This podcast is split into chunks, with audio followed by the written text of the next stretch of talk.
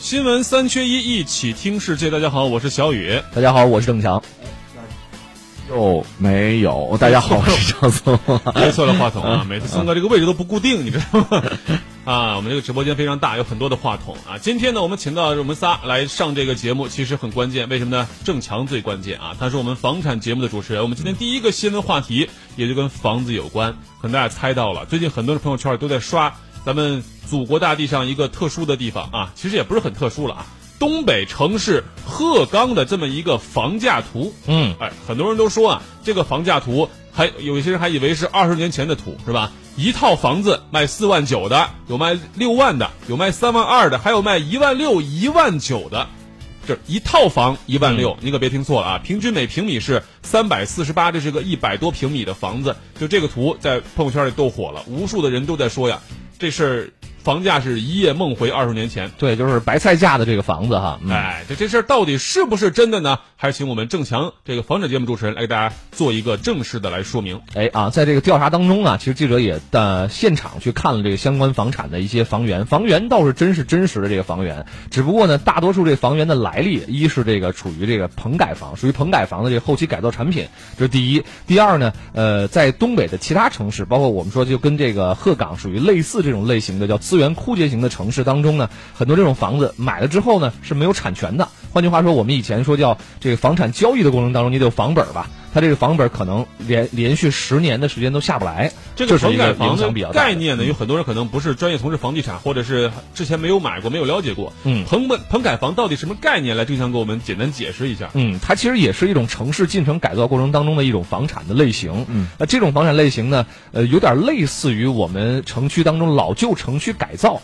这种就是呃的一种产物，回迁房对回迁房啊，但是我们的安置房通常情况下，在人口基数相对比较大的情况下，它会盖的比较好。这儿呢是属于首先除除了这个资源萎缩之外呢，人口也是一个收缩比较剧烈的一个城市啊。换句话说，就是说人口逐年的锐减，导致这种房子回迁老旧城区改造之后，这种房子回迁的情况下，也没有人来这儿居住或者没有人来买房，下家是没有的，下家的数量越来越少这样的一个情况。换句话说，就是在鹤岗这个地方呀，可以。说房地产市场已经出现了供过于求的这么一个局面，或者是供过于需的局面。对，还有网友翻出了什么呢？今年三月五号，黑龙江黑龙江鹤岗市的公安局通过官方微信号发布的一个二零一九年度招警优惠政策，说是多类符合条件的公安院校毕业生啊，可以享受到一车一房的优惠。哎，什么意思呢？就是只要是按照公安联考分数或者公务员考试成绩呃通过的，然后从高到低排列。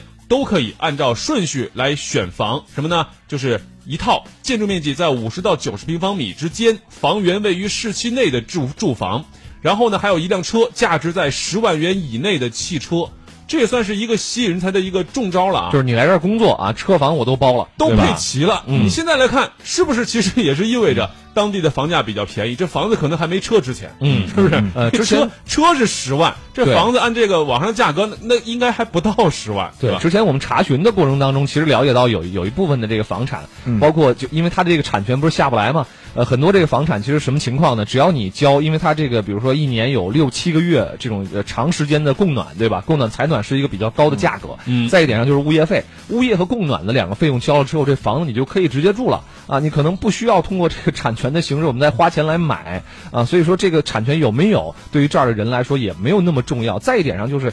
不光是这个青年人才，不光是就业急需就业的人才，包括他们这儿这个中生代的啊，八零后的或者是老龄化人才也都在向外流动的过程当中。所以说，整体来说，房产市场是一个呃冻结或者说是叫有价无市的情况。对，嗯嗯，对。其实类似这样情况，我们之前在很多这个朋友圈里、推文里都见到过，都是预言几十年后中国即将出现房楼市供过于需的局面，是吧？嗯。包括我们最近还看到另外一些新闻，比如说说这个日本东京，是吧？房子免费送。什么意思呢？其实跟这个黑龙江人鹤岗有点像。呃，这些房子都是第一来源比较复杂，第二在当地，在日本这儿啊，你住房子不但要负责修缮啊，还要负责相关的税收、其他的一些费用。嗯，所以说你可能它是个负资产。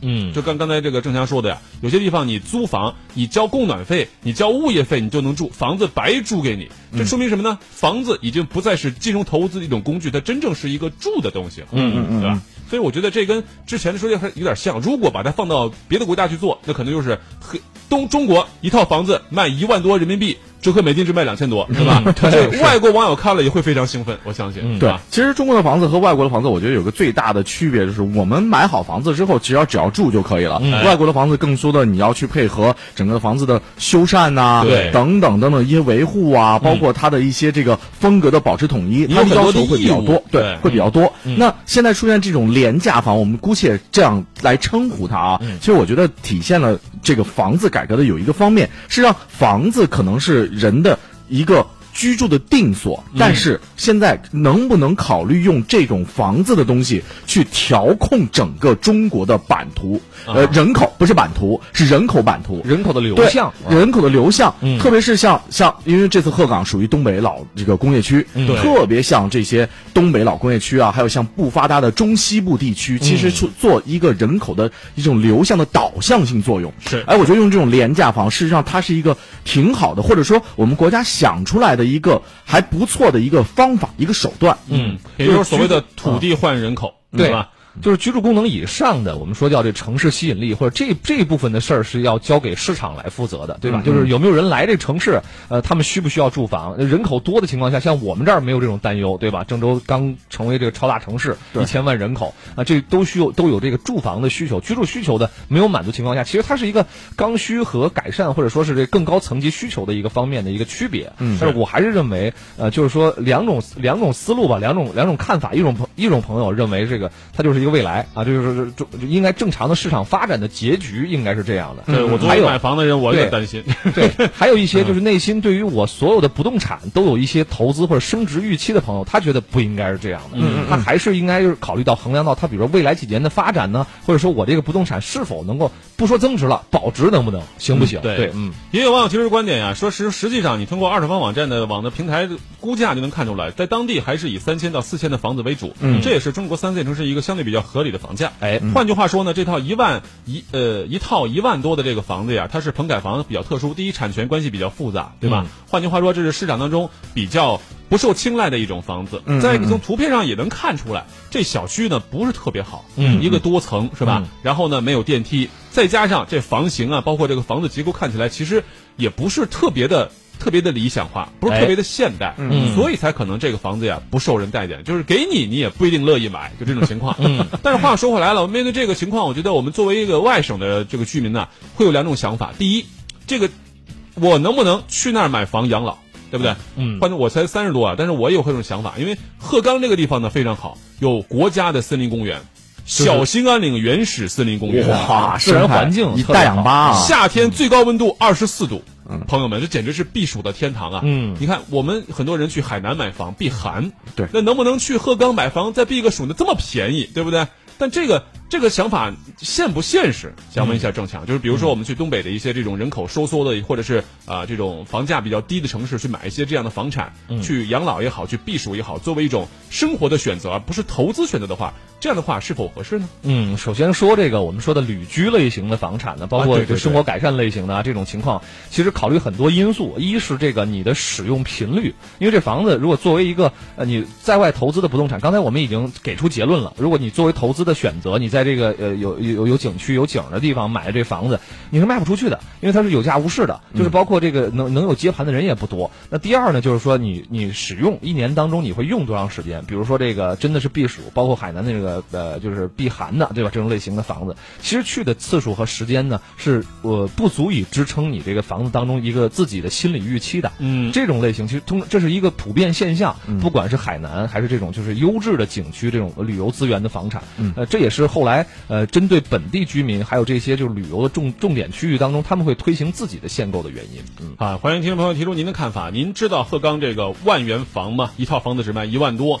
您又是否愿意买这样的房子来作为？一种与长期的或者是未来的一个居住的选择，都可以发送您的观点过来，S J C F M 九九九。但我觉得不管这个事儿啊，您乐不乐意选，它其实都怎么说呢？给出了我们一个全球房产投资的另外的一个悖论，嗯，就是你看着别的地方的房子好便宜，别人看着你中国的房子还好呢。嗯，我们自己慢慢想一想啊，作为咱们中国来说，第一九年义务制教育，对吧？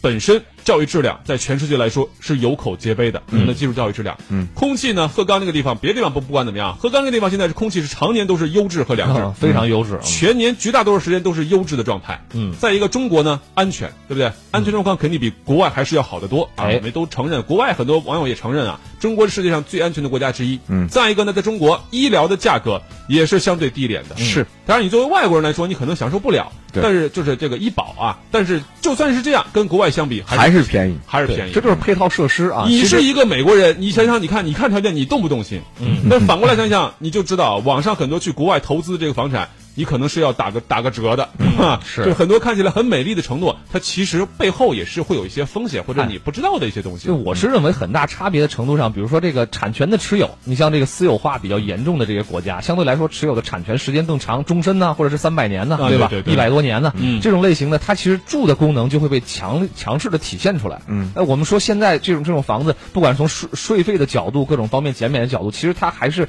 有一个门槛，就是比如说几年、三年时间，我这个房子去去市场上流转的话，我可以有一个价格的一个那，就就是变化，这是这是投资属性赋予它的。对还有一点就是说，其实我们在呃，就就就就刚才说到这个这一点上，有一个很很有意思一个数据，因为刚刚公布的这七十城的房价指数当中，这个全国领涨的这个城市也是东北的啊嗯，丹东。啊，这个丹东这个地方，这个就受到比如说中朝关系的一个一个一个修缮，因为它是边边境城市，对离得比较近我我觉得还有一个原因，是因为就是整个的偏这个呃偏南部沿海地区呢，嗯。它整个的这个房价房价或者说是房产资源的成熟和饱和性，对。其实你必须开发新的房产资源，嗯。那这个大家目光就会瞄准到这个东北的这个地方，可能有这一个原因啊。是嗯，好，关于这个你有什么看法啊？你可以欢迎大家发送您的观点过来，我们在广告之后继续回来聊一聊关于在东北鹤岗以及其他一地一些地方出现的啊这种房价比较低的或者说是大降的现象啊。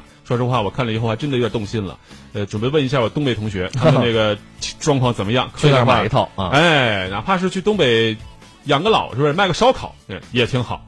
欢迎大家发送您的观点过来，我们在广告之后继续回来，新闻三缺一。